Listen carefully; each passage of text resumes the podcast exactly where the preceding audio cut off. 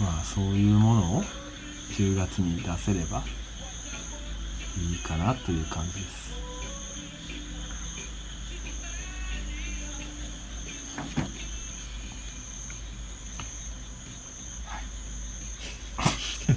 はい。買ってね。まあまずは人類対比化計画を買ってくださはい。なんかやっぱり時期的なもんもあるからなんかその副読本じゃないねんけどまあその読み合わせの分も考えてもいいのかなとは思ったりはいまあ。したりしますけどね、うん。どうなんだろまあ嫌でもううん。つながりはあるでしょう。書いてる人一緒やしな。うん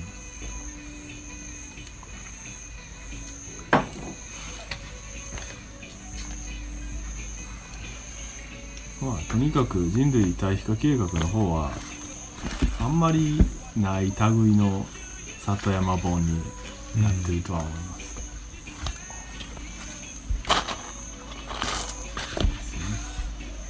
なんかこういう里山生活もあるんだよみたいな。まあ多分その、えー形としてはすごい他の里山生活と似てるけど。うん。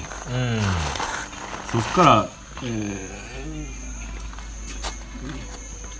全然違うような捉え方もできますぜみたいなうんことを書いてますんでどうぞよろしく。お願いします。お願いします。っていうかあの浅野ゆり子さんの絵見ました？見てない。えあれすごい送ったやん。口開けっていう。ああええ？奥田えうんなんか宗師が表紙どんなんなるんすか？って言ってきてうん。いやまだデザイナーさんとの相談やけどあ。個人的には浅野ゆえ写り子さん。真送った？いやあの浅野ゆり子さんのサイトの URL を送りまし嘘。俺見逃してたわ。口開けっていう題名の,、うん。あの一番新しい絵？はいは大きい絵があるんですけどそれがねでかいな。なんかねいやまあ今までの浅野さんの絵ともちょっとちゃうんですよ。ちゃうというかその生き物のうわ。ってなんか今までは生き物たちの賑やかさとかそういうなんかえー、まああえて言えば楽しげな雰囲気が漂うやつだったんですけど今回のはそれもありつつまがまがしさ的なううん。んちょっとちょっものをと含んでる。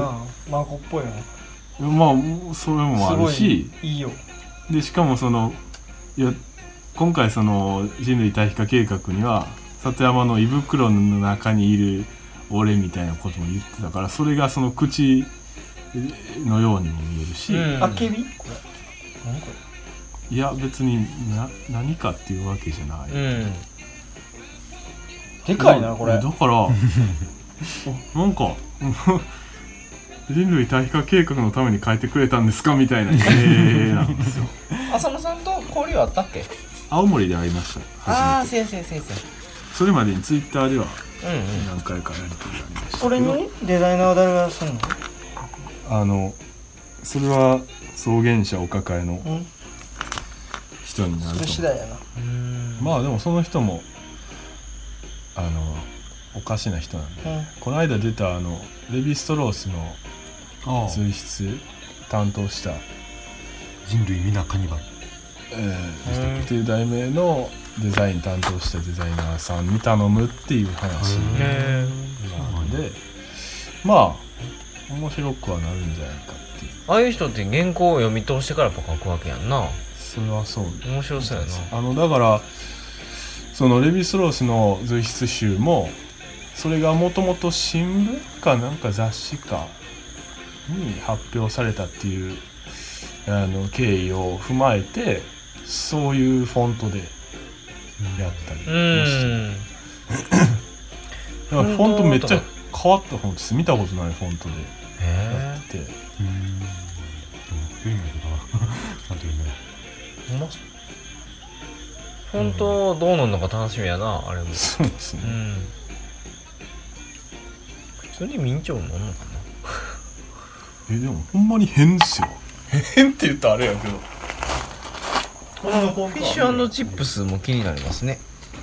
フィッシュチップスうね、ん伊沢さんがリツイートしてた面白そうやなと思って。フィッシュチップス美味しかった。フィッシュチップス美味しいですよね。好き。なんか。あこれ？フォント変っすよ。そんなん他のあこれ？本で見たことない。あこれ新聞と一緒ちゃうんか。あそうそう、ん。だから新聞で発表されたっていうのを踏まえてそういうのにしてるっていう。ちょっとなそのあれやねん。横長やねうん。へえ本ではまあ見ない、うんうん。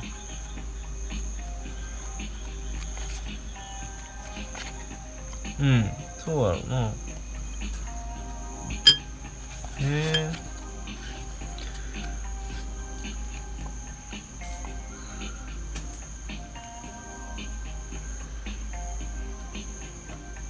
口開け使いたいな柳さん。えそれ使う前提じゃないの？浅野ゆり子さんの絵は使いたいと個人的には思っていますとはメールで伝えました。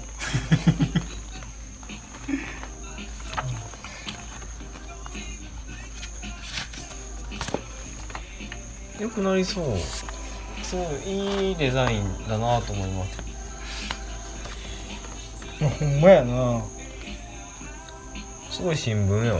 でも新聞よりもその時間が詰まってない。新聞ってもっと時間詰めてるから、その辺の微妙なうん。調整はやってくれる、やっぱ本としてちゃんと読めるようにうん。してるとは思う。ただやっぱフォントから受けるイメージは新聞やな。まあ、ちなみにこの本は大樹さんが「東さん興味ありそう」っていうことでタダで送ってくれた本です。ありがと花分来ました。うでなんか何？草原社だけなんかもしれんけど草原社から著者割引っていうのがあると。え。メールが送られてきました俺この作品知ってるでこれ。誰の？これ誰だったっけな？知らんよしんちゃん裏表紙う裏にここに骨の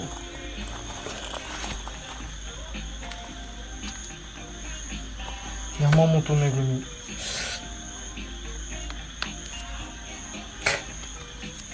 誰や山本めぐみって。あんってきたようん。うーんこんな感じ？まあ。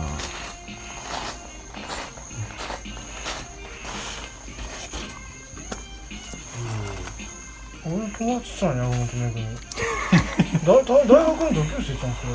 マジで？多分。キムチっていうあの。どういうこと？分からんけどちょっと待って調べよう。多分せやで。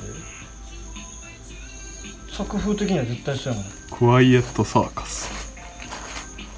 工芸やんなそれ。工芸？ということ？でその作品自体が工芸って何工芸品。やあ？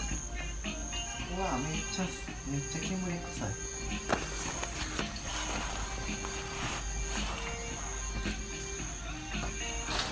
何時で？あまあいとも11時だよ。あ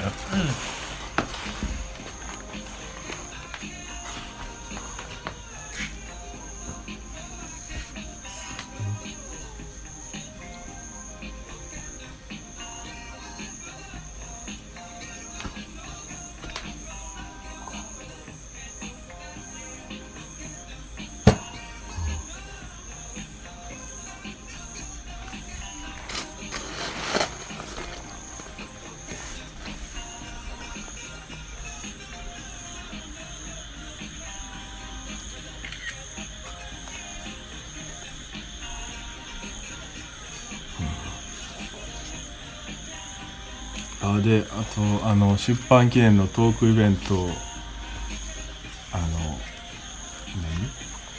何？やらしてくれる書店さん。お願いします。ここで募集する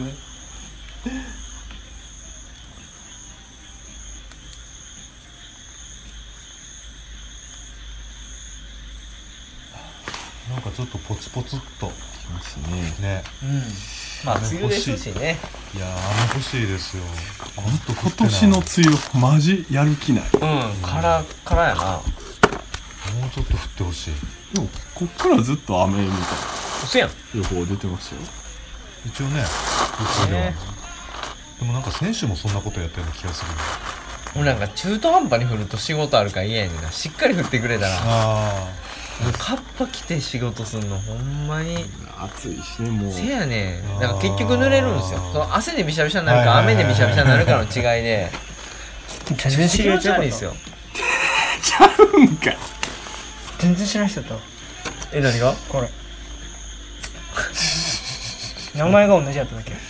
名前が同じでしかも工芸やってるから。ああちゃうかった。え？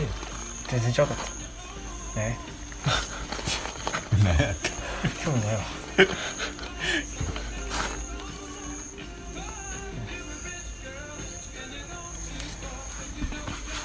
まあ終わっときましょうか。せやな。あとなんかなかったかな。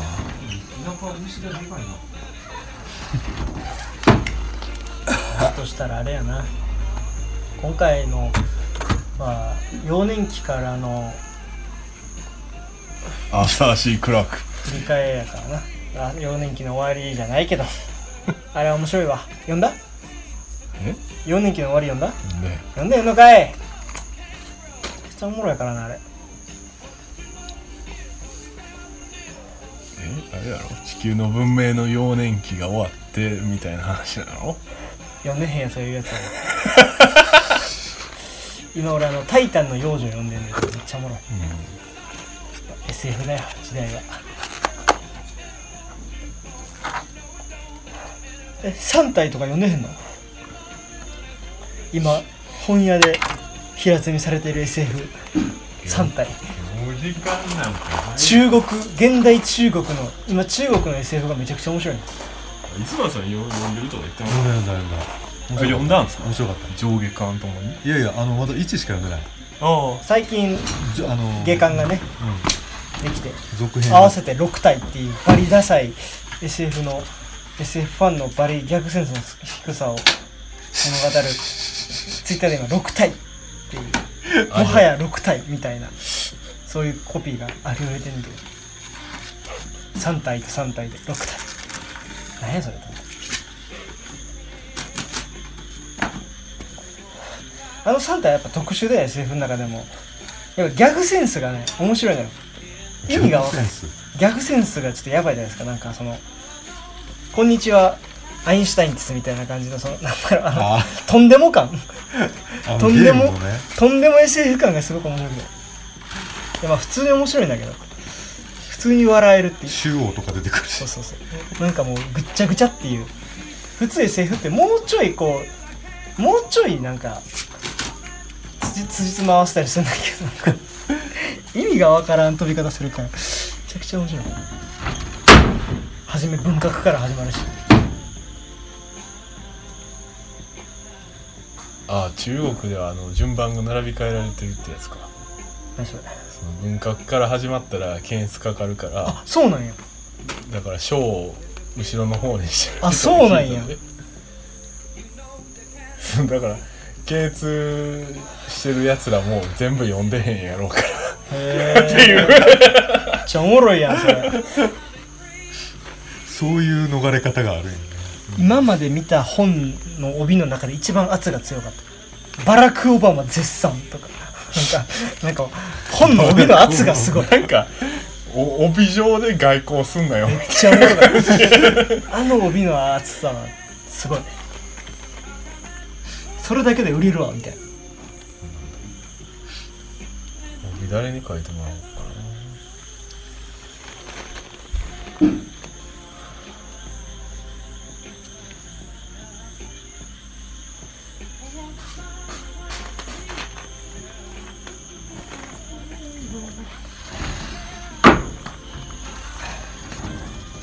もいらん。ねん。けど飲めへん。喉乾いてん。けどコーラしかいらない。めっちゃあった。500もいらんな。ちなみにこんなボケお前350買ってこいよ。なあ。みんなみんな飲むかな思ったら。すっぽんがあったから。すっぽんなかったら飲めたんやけどな。あとソーシがやたら飲むからソーシ用にいっぱい買ったんやけど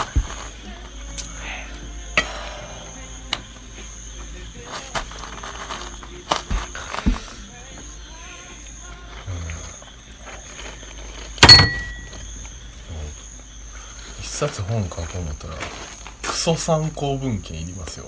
あそいやまあ本にもよるんでしょうけど、うん。僕け最近並べてみたんですよ、ううんうん。使った本。ああのあ奥がそうなん突き当たりの全部あれです。そうです。ひまりも引用したんあちょっとだけね。飲ん。でますよね。うん。いやなんか多分最近読んだ本なんやろうなと思ってたけどそういうことね。絵本から図鑑まで。うん。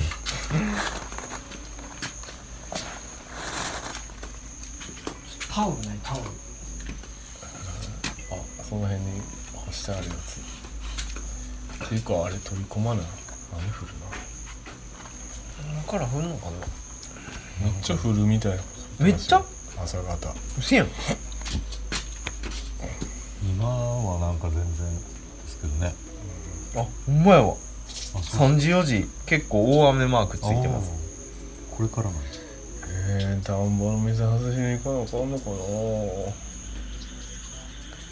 いっか。この葛藤。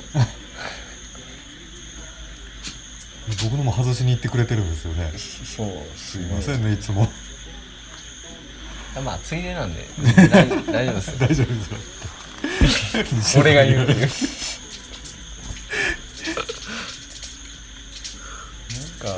うまいことすればこう流れてくる水かさがこう増えたらこう遠くまで飛ぶわけじゃないですか。そういうを引いてたら。うん。だからその遠くまで飛んだとこに別のやつもう沢に戻すやつをかけとけば うん。いけるみたいなとかいろいろ工夫はしてるんですけど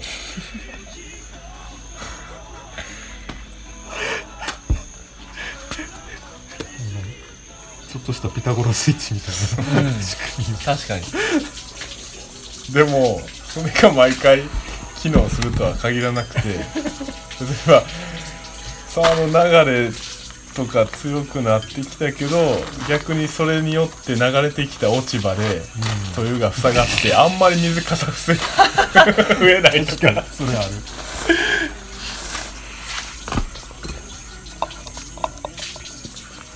まあでもどこもバケツシステム導入してるんで、砂の侵入はまあちょっとは回避できるはず。砂ってよう流れてきますね。バケツあるしあんだけ長いこと通してんのに田んぼに入るところに結構砂溜まってて。びっくりした。田んぼに入るところ？うん田んぼにああ水路からですか？そうそうそう。まあそれはなんていうかあんなとこまで流れてくるのかなと思って。いやそれはないでしょ。違うんですか？砂ねはそれは含まれてるんで田んぼの。そっち土にもその辺から出てくるのかなそれがずーっと。ならよかっうん。で NPO のとこもバケツシステム導入してくれたんで、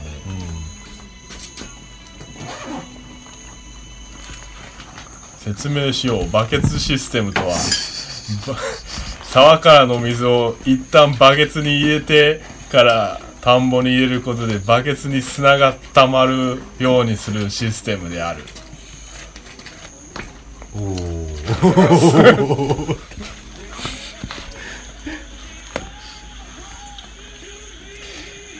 なぜ砂が田んぼに入ってはいけないかというと砂がいっぱい田んぼに入ると砂は栄養分を貯めておけないので砂に囲まれた稲はちゃんと育ってくれない。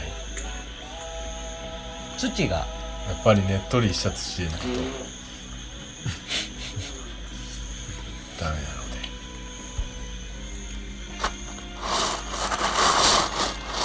でそらダブルバケツシステムにしたらもっといい。うん。二重ろ過やなもしくは一旦水路に沢からの水を入れて水路を通ってから田んぼに入るようにすれば砂が入ることはまあないのでいけると。いろいろあるんですよ。田んぼ一つやるにしても。もう6年目になるといろんなね。田んぼシステムのことを書いたらいいんやな。あ知識2020に。ああそうやなそういう。なんかもうあの昔。本には書けないような取るに足らない昔でもないけどさあれあったやん。あのえ？石垣積みのフリーペーパー覚えてる？ああ。あれぐらいのそのなんか誰が見んねんみたいな。うん。ニッチさも。あっていいよね。そうですね。あれでもあ最今年ちゃんと初めて写真撮れたんですけどあのイモリの婚姻色、あああれめっちゃいいいいっすよね。婚姻色ってそのあれなん？あの言ったらなんていうなんかあの尻尾の方がはい。なんかちょっと青青く。求愛する時の色。ああえっと時だけあれオスに出んの？そうです。ああそうねメスにつきまとってるんですよオスあが。あその時にオスの尾っぽが青くなるまあ個体差あるんですよ。そんなに目立たんやつもおるし、うん。目立つやつの方が強いんですかね。やっぱ。でもモテんじゃないですか。モテんのかな。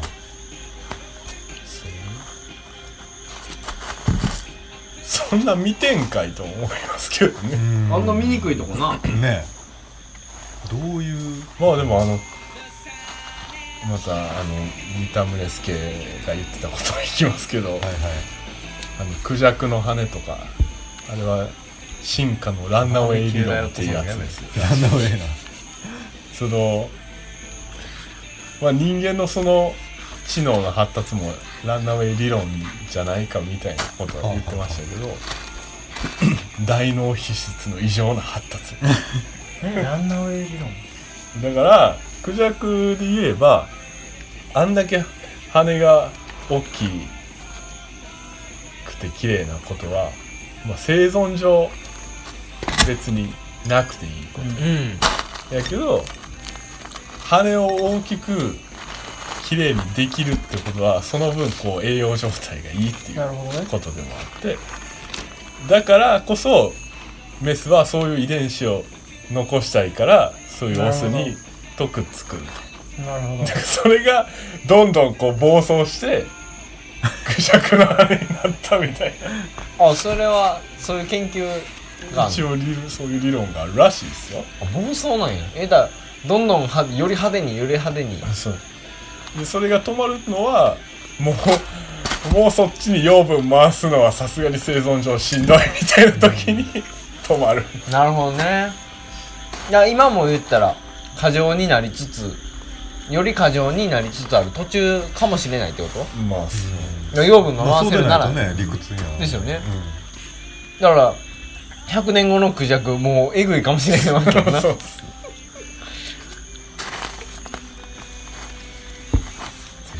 ランナウェイ理論自体誰が言ったんかは知らないですけど。書いてあったと思いますけど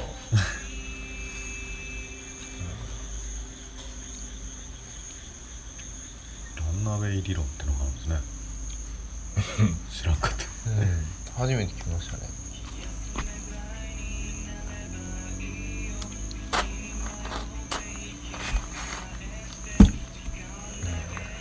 まあ三田宗介の本以外では見たことがないですけど。ちょっと怪しいそうそう見た目ですけど思い出したけどそう表現表現系やっけ？はいはい。について聞きたくて。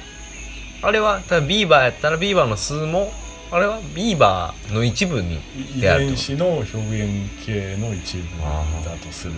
それはリチャード・ドーキンスっていううん。やつの理論。ドーキンス自体の評価ってのもよくわからないんですけどね。どうなんやろう。んやっぱりでも遺無視できない存在なんかそんな感じですすよね。うん。遺伝子学なんですか？うんかな？わからないけど。とんでも扱いはされてないけれどかなりこうとけどうん。そうとんでも扱いするにはちょっとちゃんとしてるから。そうそんな感じなんですよね。利己的な遺伝子やけど。そうそうそうそうそう。そうであの人何回も書き直してるみたいですよね。利己的な遺伝子あへえ。そうでその後に延長された表現系っていう題名の本も書いてんから。あへけどそれはもう分かりにくいから読まなくていいみたいな 評価されてる。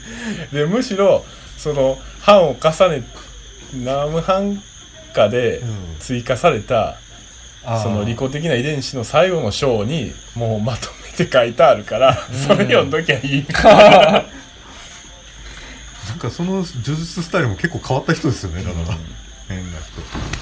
ででもあれはやっぱおもろいっすよ。うん調査と表現利己的な人生何書いてる何反出世主義に出てきてた？系自我の起源で出てき自我の起源って誰？た牧祐介。あ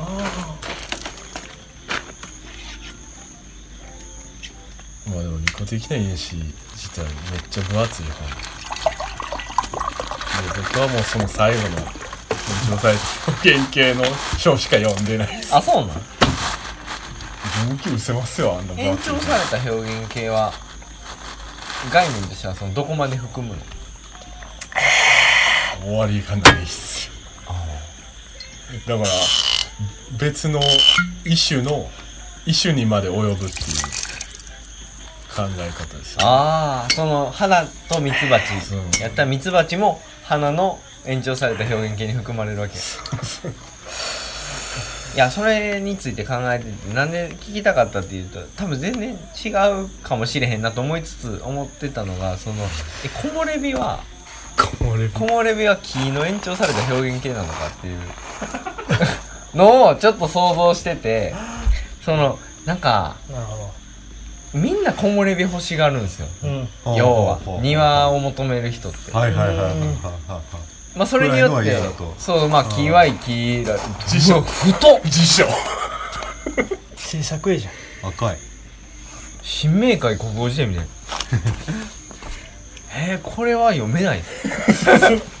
最後の章目当てで買った。これすごいなこれ。それなぜか鳥取で買っちゃって。重かったでもこの厚みにしてこの値段、あの庭とエスキースの方が高いです。いやみすずは高い。やっとるな。まあまあそういう紀ノ国屋書紀店の国や。まあでもドーキンスでしょ売れるでしょ。まあね。うんあまあもう部は。数が違うと思う。一桁よりうん。やっぱりやっぱ数吸ったら安くできるっていう、まあ、こんなん学術書ですからね。言ったらそのある程度の販売数見込めるじゃないですか。例えば大学とかその教育機関にも。ねね。ドーキンスやから多分相当売れると思いますわ。あそうなんすか。うん。日高さんも役に入ってんねや。誰？日高さんね身近な雑草の愉快な生き方とか書いてる人ちゃうかな？うん。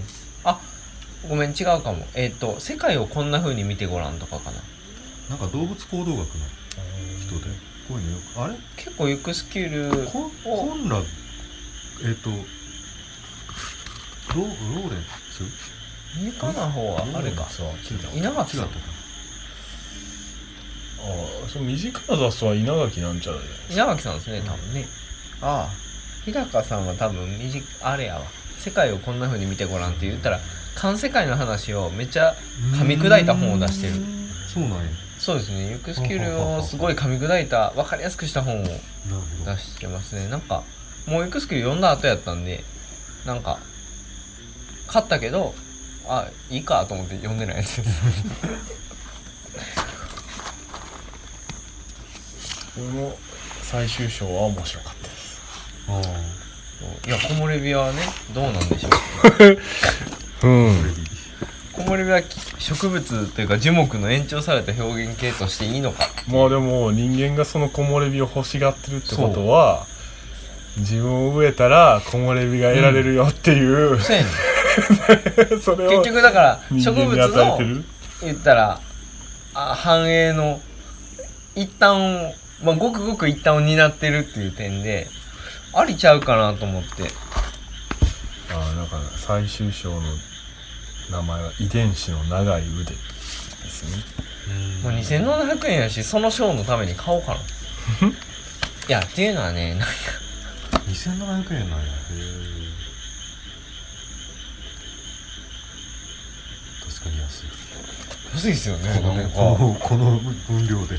あんまりこう何ていうんですかこう厚みと値段っていうふうにうん本はね、まあないしてはいけない気がするんですけどでもなんかお得な感じするじゃないですか さすがに。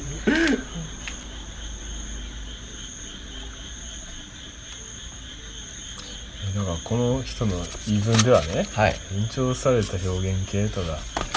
言ってんなよみたいな批判に対してうん。遺伝子が現実に直接の影響を及ぼせるのはタンパク質合成だけである。神経系に及ぼす遺伝子の影響はあるいはついでに言えば目の色や豆のシワに及ぼす影響も常に間接的なのだ、うんだからビーバーの数も間接的やねんから